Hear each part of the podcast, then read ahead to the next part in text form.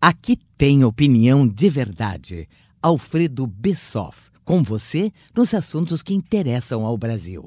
Como vocês devem acompanhar pela imprensa, o ex-presidente Lula está pela Europa. E lá na Europa, ele continua fazendo aquilo que ele melhor sabe fazer: criar enredos fantasmagóricos de uma realidade que só ele e a sua cabeça são capazes de entender, aceitar e nas quais ele jura acreditar.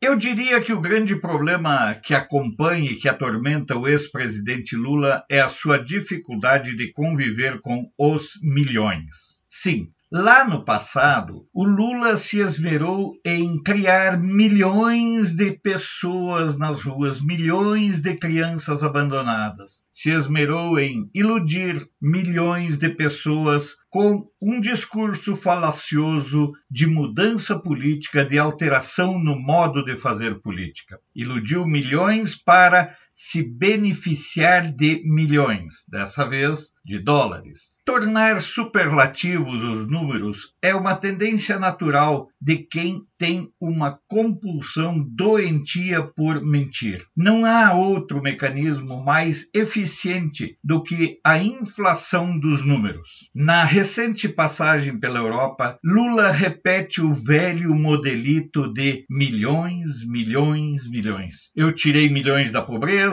eu emprestei milhões para ditaduras, ops, isso ele não assumiu. Eu roubei milhões da Petrobras, opa, isso ele também não assumiu. Por quê? Porque é tendência natural de quem infla números sempre inflar os números de acordo com as suas conveniências ou suas vantagens pessoais. E nisso Lula é mestre, porque sempre tem alguém interessado a ser iludido por alguém que tem como expertise o discurso sindical. A verdade é que o discurso que o Lula formou, estruturou, construiu e solidificou é o discurso da facilidade, é o discurso do benefício, é o discurso do vamos lá que nada pode ser negado a nós. Esse é o grande problema da realidade fantasiosa que Lula cria e dissemina através de discursos sem pé nem cabeça. Se você for observar, se você tentar dissecar um discurso do Lula, ao final você verá uma sucessão de baboseiras, um sem fim de asneiras e a completa insanidade de alguém que vive num mundo imaginário, porque no mundo real ele é apenas e tão somente um ladrão. Essa é a verdade. Lá no Parlamento Europeu, protegido pelos esquerdistas,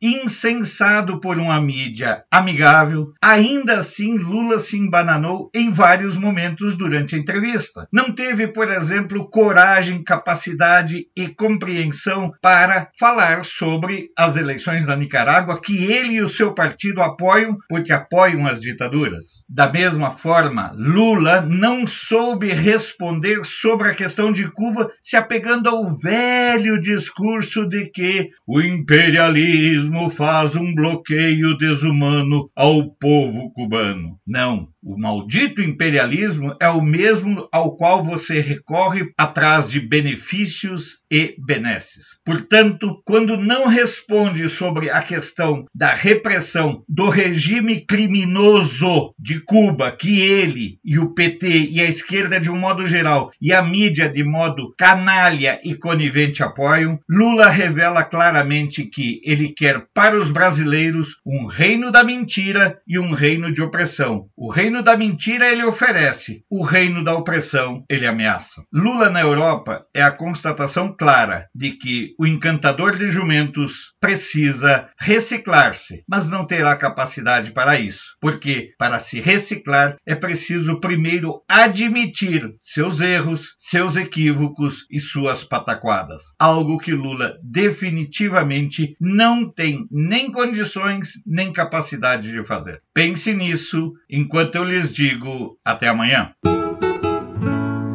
Esse foi Alfredo Bessoff, direto de Brasília. Apoio Feira dos Importados, o maior centro de compras da capital federal, onde você encontra de tudo em um só lugar. Até a próxima!